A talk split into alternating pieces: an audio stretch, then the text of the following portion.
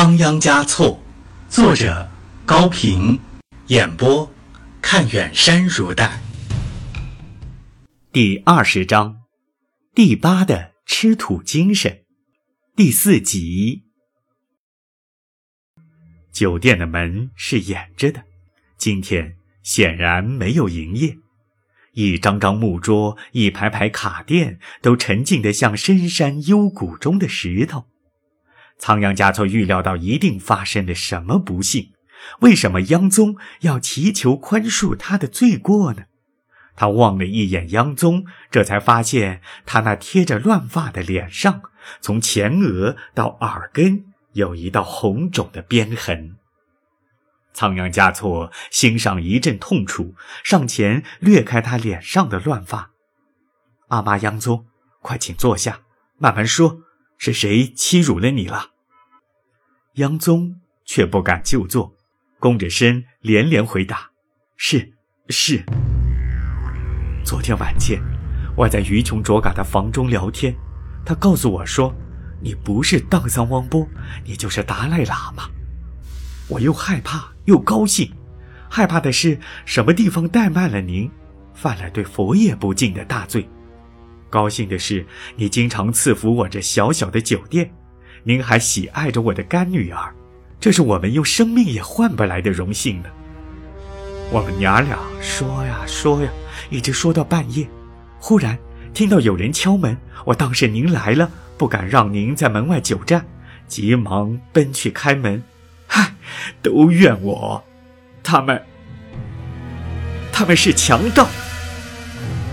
他们一共三个人，都用黑布蒙着头，只露着一对眼睛，手里都提着马鞭，有一个还提着牛毛绳子，什么话也没讲，一把推开我，闯进了于琼卓嘎的卧房，堵上了他的嘴，捆住了他的手和脚，就往外抬。我扑上去，扯住女儿的衣服，死不松手。他们一顿鞭子把我抽倒在地，就就把女儿抢走了。我爬起来往外追，只见有一个官府老爷穿戴的人骑在马上，指挥那三个人都上了马。我清清楚楚地看见于琼卓嘎被撂到最前面的一匹马上。杨宗说到这里，又跪倒在仓央嘉措的脚下哭了起来，接着，他昏过去了。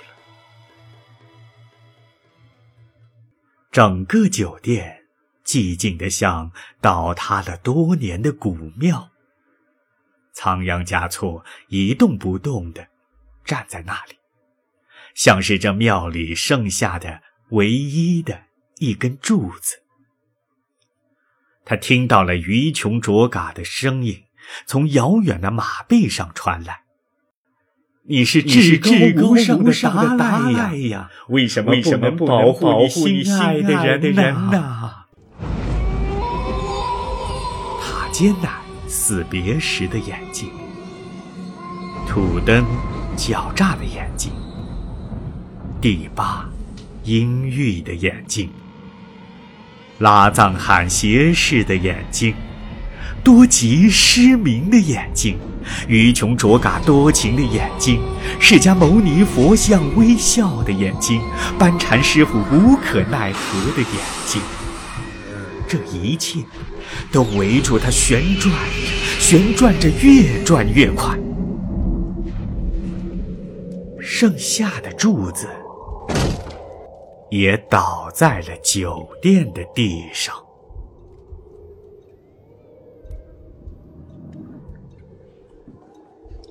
被激怒的发狂的六世达赖急着召见第八，一连等了四五天，第八桑杰才进宫了。气喘吁吁的连声道歉，说是因公到外地去了一趟，刚刚赶回拉萨，饭都没吃就跑来聆听佛爷的旨意了。你知不知道于琼卓嘎现在何处？六世指着第八的鼻子追问：“哪个于琼卓嘎？”第八一副摸不着头脑的样子。酒店的于琼卓嘎。哪个酒店？央宗的酒店。那些地方我从来不去，也没有人向我报告那里发生了什么事情呀。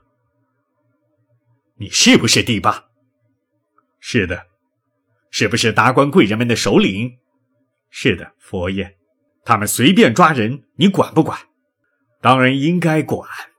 不过，如果抓的是盗贼、凶手什么的，或者是逃跑的奴隶、欠债人之类，法规则是允许的。听佛爷的意思，好像是于琼卓嘎被抓走了，但不知是哪家老爷抓走了他，理由又是什么？你真的一点都不知道？唉，俗语说：“只有一张嘴，吃脏巴就不能吹笛子。”我实在太忙了，这类事情应当由地方官员来过问。他们，兔子能拉车，要骏马干什么？告诉你，我和于琼卓嘎关系非同一般，你一定要亲自给我把他找回来。六世。开始怒吼了。佛爷，请息怒，请冷静。第八桑杰像一个干涸了的海子，扔进多重的石头也溅不起浪花来。现在的形势不大好啊，我们都像是门槛上的豌豆，滚进滚出还不一定。外面的传言很多，牛的犄角一躲。人的舌头难防呐。您虽然是尊贵的达赖，也不能不有所顾忌。你不会不知道这句谚语：蚂蚁聚在一起，连狮子也会被钉死。死？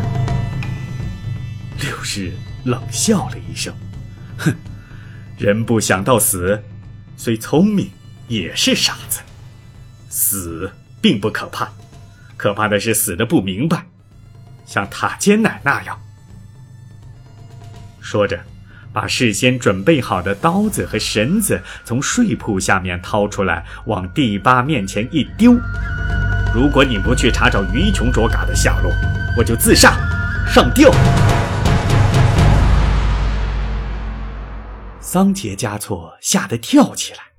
赶忙把刀子和绳子拾起来，揣在怀里，躬身应诺说：“我去查，一定尽力去查。”正在这时，盖丹进来禀报说，有个喇嘛要求见达赖。仓央嘉措还没有回话，第八桑杰就连忙说：“请。”他巴不得此刻能有个什么人来转移一下话题，把他从尴尬的局面中解脱出来。他急忙擦了擦汗，坐回到卡垫上去，装作正和达赖议事的样子。